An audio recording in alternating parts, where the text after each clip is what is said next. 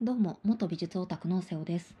このポッドキャストは10年ほど前まで大学で美学と美術史の勉強をしていた瀬尾が展覧会に行った感想やアートについて語る番組です。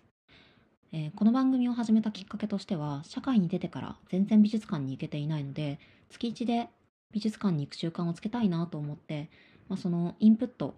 を美術館でね、インプットしてきたものをアウトプットする場が欲しいなっていうことと、あとはま月1で美術館に行くっていうことは、ま、月1で更新ができるだろうなっていうのが、まあ、自分のログとして残したいなというふうに思って始めました。で、今回行ってきた展覧会なんですけども、それが岡本太郎ですね。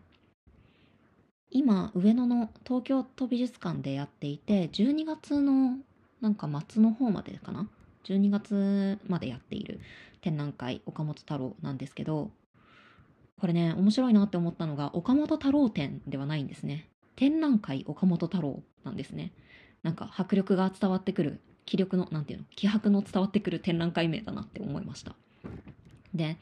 パンフレットとかホームページとかに史上最大の太郎展っていう風に書いてあって、史上最大なんだっていう感じですね。えっ、と、これ、この史上最大の太郎展っていうキャッチコピーを見た時に思い出したのが、11年前、なので2011年が岡本太郎の生誕100周年で、まあ、いろんなところでその太郎のイベントをやってたんですよ。その時も大会古典をやっていて、その時もね、確か同じように史上最大とか言われていた気がする。うん。で、やっぱりその時もすごくボリュームがあって見るのが大変だったなと思ったので、あのー今回もすごい期待して行ってきました。でね、やっぱり案の定なんですけど、私平日水曜日に行ってきたんですが、マジで混みすぎ。平日で、しかも今コロナもあって事前チケットを取らなきゃいけないのに、なんか、めんどくさいわけですよ、事前チケット取るとか。で、予約制なわけ、30分ごとの。なのに、こんだけ混んでんの？みたいな感じですね。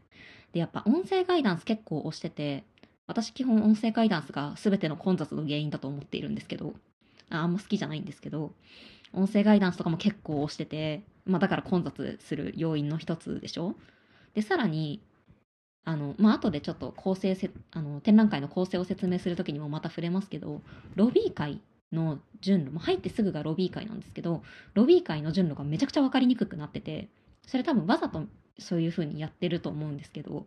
混雑してる中で順路が分かりにくいので、結構鑑賞体験としてはあんまり良くなくて、ちょっとね、もったいないなって思いました。はい。で、じゃあ展覧会自体の感想なんですけど、これはね、あの、イントロにサビを持ってくるタイプの展覧会だなと思って、まあ、さっきも言ったように、入ってすぐロビー会。で、その上、1階、2階という風に、展覧会会会場全部で3フロアで展示をしていたんですけども、1章はね、1階から始まるんですよ。で、1階から始まって、まあ、1章から6章っていうのが、まあ、1、2階で展示されてるんですね。で、じゃあ、ロビー会、何やってんのかって言ったら、まあ入ってすぐのロビー会ですね。それは、1章から6章のなんかいい感じの作品をピックアップして置いてあるんですよね。で、順路も混沌としていて、なんていうか、この、岡本太郎の、そう、なんていうかな、世界観とかをバーンって伝えたいのかなって思いました。あとはね、あの、岡本太郎が主張する対極主義っていう、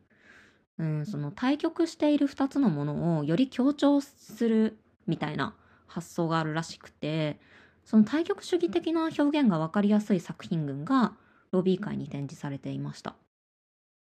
多分。そういうことなんだと思う。ちょっとよく分かんなかったけど、人が多すぎて私は。集中してね、あんま見れなかったんですよね、人多すぎて。なんかめっちゃ人とぶつかって、あ、すいません、みたいな感じで見てたので、ちょっとね、多分でもそういうことだと思います。すごいでも、あれ、人が空いてたらね、すごくいい、いいんだろうなって思ったけど、難しいよね。はい。で、まあその、順路もね、分かりにくかったってさっき言ったんですけど、その順路が分かりにくいのも、そういう岡本太郎の世界観、まあ順路が分かりにくいのが、私は混雑の原因だと思うんだけど、あの、太郎の世界観を伝えるっていうために、まあ順路もわざと分かりにくくまあ、わざと分かりにくくしてるというか順路にとらわれないように展示をあの仕掛けてあったっていう感じですね。で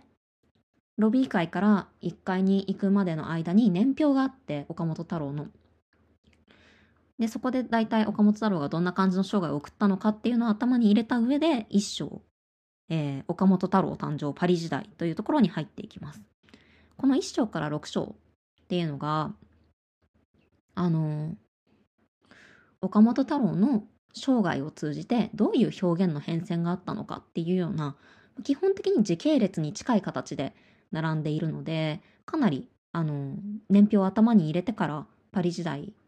から始めていけるっていうのは、まあ、すごくうんいい構成だなと思いました。でパリ時代っていうのが1930年30年代の10年間はまるまるパリにいたらしくてあのその時のパリの思想とか、えー、芸術運動とかそういう前衛の活動とかっていうものに揉まれた10年間だったそうです。なんか19歳の時とかになんかお父さんとお母さんがロンドンだからどっかに行くって言ってでなんかその経由地点としてパリに行ったのかな？でパリに岡本太郎は残って世界人になるんだという野望を持っていたと。でまあ一人パリに残った岡本太郎はまあ、その1930年代19歳から、えー、丸々10年だから29歳までなのかな？なんかまあパリにいましたと。で、その当時のパリが、ちょっとね、30年代のパリって言われてパッと思いつくものがなかったんだけど、私。あの、なんか、そのキャプションによると、カンティンスキーとか、モンドリアンとかの、あの、パリの抽象が、純粋抽象と呼ばれるような、えー、作風が流行っていた時期だったりとか、あとはシュルレアリスムが、えっ、ー、と、まあ、こう、流星していた時代だそうですね。その純粋抽象っていうのはどういうものかっていうと、うん、まあ、ピート・モンドリアンとか、ワシリー・カンディンスキーっていうふうに調べてもらえると、まあ、すぐにどんな作品かっていうのはわかると思うんですが、本当に何の、なんていうのかな。何のモチーフも本当にどこにも、画面のどこにもなくて、ただただ色の並びがあるだけっていう絵画のことですね。うん、っていうのが純粋抽象です。まあ、そういったものに岡本太郎は影響を受けているんだなと思うとその後に出てくるえっとなんていうのかな岡本太郎の絵画の何ともモチーフのつかみにくいあの感じとかっていうのはそういうところにあったのかしらなんて思ったりしました。あとはあのシュルレアリスムっていうのは、まあ、シュールレアリスムなんて日本だと言われたりするのかな？だけど、まあ、日本語にすると超現実主義なんてつまりその現実を超えたような、うん、メルヘンとか、うん、ファンタジーみたいなモチーフのものを、えー、扱いつつも、うん、すごくその書き方は、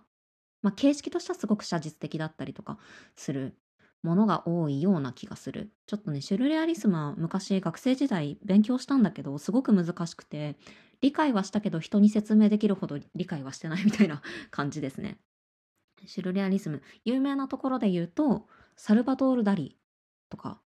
まあ、あとは詩人で言うとアンドレ・ブルトンだったりとか、ま、写真家で言うとマン・レイとかが、えっと、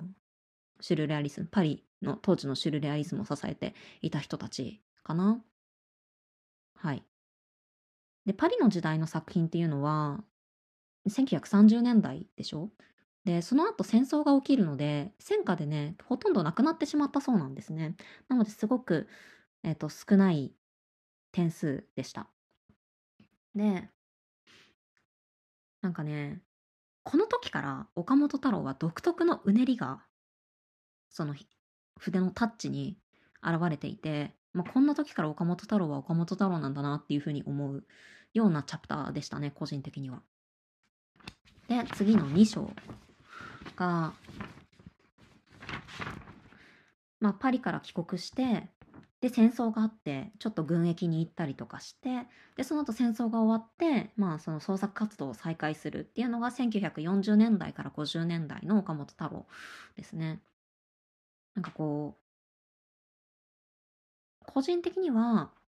ピカソっぽいなって思ったりとかしましたなんとなく。ちょうどねあの同じく上野でピカソ展えピカソとその時代展みたいなのもやっていったみたいでなんかちょっと合わせて見れたらよかったんだけどちょっとスケジュール的に無理だったので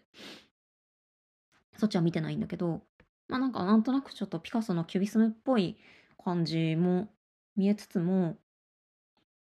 まあいかにも岡本太郎っぽいという絵画群でした。ここで展示されていたのが。対極主義。さっき言った対極主義ね。あのなんか対極をなすもののなんかその対極さを強調するみたいな、まあ、調和とは真反対の発想のあのものだったりとか。あと原色をすごく使う、まあえー、と黒と原色をすごい使うので目にうるさいんですよ。目にうるさいっていうかもうすごいチカチカするんですよね。岡本太郎の作品って。なんかそういった作品がたくさん並んでるなって思いました。ねあとね、この中で赤いうさぎっていう作品があって、それを安倍工房が評価していたって書いてあったんですけど、私この赤いうさぎっていう作品を初めて見て、あの、まあ赤いうさぎがモチーフになっている絵なんですけど、てかね、岡本太郎の絵画をディスクリプションするのすごい難しいなと思ってそのどういう絵でしたっていうのを言葉で記述するのがすごく難しいなと今回改めて思ったんですけどまあ、とにかくその赤いウサギっていう絵があるんですよ。で、その絵を安倍工房が評価していたって書いてあって、安倍工房って言ったら日本の文芸でシュルレアリスムやってた人なので、まあ、そのパリ時代シュルレアリスムに影響を受けたりしたのって関係あるのかななんてことをちょっと漠然と思ったりしました。っていうのが2章。で、第3章。で、1960年代のあの岡本太郎がどんな感じだったかっていうと章のタイトルが「人間の根源呪力の魅惑」って書いてあるんですけど1960年代になるとこう岡本太郎が縄文土器をね出発点としてすごくこう呪術的なものまじない的なものにすごく興味を持つんですね。なのでそのいろんな地域のお祭りだったりとか生ハゲとかあとは日本に限らず、なんか外国のそういう呪術的な、なんか、ものに興味を持ったりしたみたいで、で、その資料が展示されていたりとか、その太郎がその資料として撮ってきた写真が展示されていたりとか、あとはね、なんか、パリの時代に民族学をやっていたらしくて、なんかそういうのもあって、縄文土器を見た時にこうパッとこうインスピレーションを得たんじゃないかみたいなことが書いてありました。うん。なんかこの頃からすごく何て言うんだろうな。何て言うんだろう。呪術的、まじない的になっていくんですよね、本当に作品が。ぜひね、あの展覧会行って見てみると、ああ、そうなんだっていう感じすると思うんで、見てみてもらいたいんですけど、うん。ですね。で、それと時を同じくして第4章大衆の中の芸術っていうのがあって1950年代くらいから芸術の外に出ていくようになります岡本太郎が。なので、えっと、芸術の外っていうのはどういうことかっていうとつまりその美術館の中でばっかり作品を展示するんじゃなくてパブリックアートだったりとかあとはまメディアに出始めたりとかってことをするようになっていったそうです。なんかね、えっと、面白かったのが、あ、そうそう、なんか鉢植えとかね、あと座ることを拒否する椅子って私これ可愛くて好きなんですけど、あの、すごいね、座り心地の悪い椅子があるんですよ。座ることを拒否する椅子でぜひググってみてもらいたい。これもすごい可愛い椅子が出てくるんですけど、岡本太郎っぽいそんなのを作ったのもこの時代ですね。で、この頃から職業人間だって言い始めたみたいで、その自分の、うーん、職業っていうのは芸術家ではなく人間で、人間こそが、なんて言うんだろうな。えっと、そういう、なんていうかな、性のパワーみたいなものを芸術に落とし込んでいくような哲学だったりとか、彼のそういう哲学だったりとか価値観っていうのが、まあ、すごくこうはっきりしてきたみたいなことが私のメモに残ってます。ちょっとね、作品数が多すぎて記憶がおぼろげです。で、結構このショーで面白かったのが、えっと、舞台かな？これは。宇宙人東京に現るっていう、なんか、脚本ってあるから舞台だね。舞台のそのデザインだったりとか、まあ、プロデュースをしたみたいで、それを公演、それは公演に至ったのかな？で、そこに何から何まで型破りなんてことを読売新聞に書かれたりとかしたみたいで、うん、まあ型破りですよねっていう感じ。パブリックアートの子供の木とか、あの子供の木って言ったら私、ああ、あれかって思うんだけど、そうでもないのかな。あの、岡本太郎の子供の木って、今はもうなくなっちゃったんですけど、昔子供の城っていうのが青山にあって、あれは、なんだ、子供の城って、劇場だったのかな。まあ、子供の城の前に置いてあった、あの、子供の木っていうパブリックアートがあって、まあ、そのオブジェがね、あって、それをね、なんだかすごく久しぶりに見たなというふうに思いました。あとは、あの、アロハシャツだったりとか、ネクタイ、スカーフみたいな、そういうアパレルだったりとか、あとは、あの、時計とか、グラスとか、そういう日常で使うようなものとかも、あの、手掛けていくような感じで、本当に大衆に向けて、美術館に来るおはいそな人たちだけではなくて、いわゆるこう、一般的なもの、芸術の外側にどんどん出ていくような活動を、まあ、この頃したっていうようなことでしたね。アロハシャツとかね、すごい可愛くて面白いなって思いました。で、っていうのが、まあ、同時並行で、その呪術とかやってる頃だったりとか、まあ、その戦争終わった後とかに、まあ、そういうことをやっていったよっていうようなことが書かれ、あの、まあ、あの構成されていました。はい。で、次が2つの太陽っていう、1970年代に入ると、岡本太郎も随分有名になってきて、で、あの、太陽の塔と明日の神話っていうこの2大岡本太郎の大作を手掛けていく時期になるんですね。で、この太陽の塔と明日の神話っていうのが、あ同じ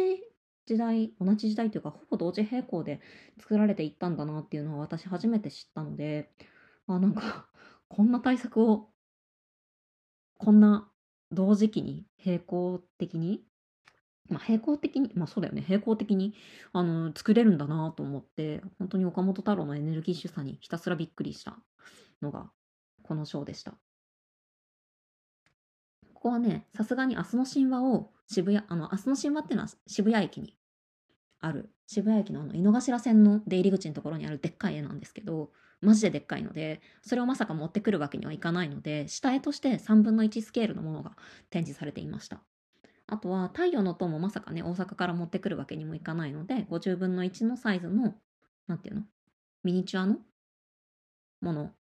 が置いてありました。これもね、岡本太郎記念館とかで、あの、ミニチュアっつっても50分の1だから、まあ結構それなりに大きさはあるんだけども、あの、そんな感じのものが置いてありました。ここでは本物はちょっと見れない感じですね。なので大阪に行くか渋谷に行くかしないといけないと。で、最後6章が黒い目の深淵突き抜けた孤独ってあるんですけど、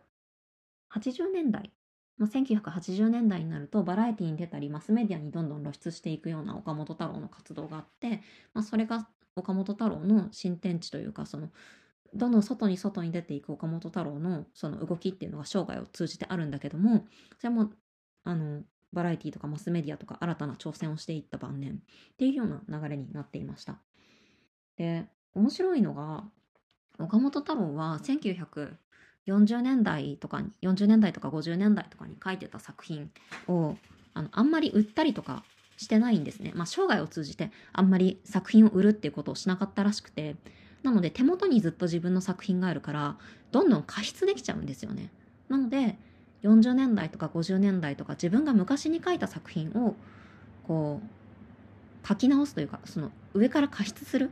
加筆するっていうことができたみたいでなんか結構最近まであの全然違う作品だと思われてたその2つの作品が。でなんかよこっちの古い方の作品ないなって思われてたんだけど実は同じ作品だったみたいなことがあったらしいです。で、まあ、ここら辺になるとすごく黒い目が表現として増えてきて、まあ、昔からあったような気がするんだけど80年代になっていきなり目が出てきましたっていう感じではないような気がするんだけどもバーッと見てきてあの80年代、まあ、特に晩年になると黒い目黒い黒い丸が2つ並んでると人間は目だと思い込んでしまうっていうあの心理効果があるらしいんだけども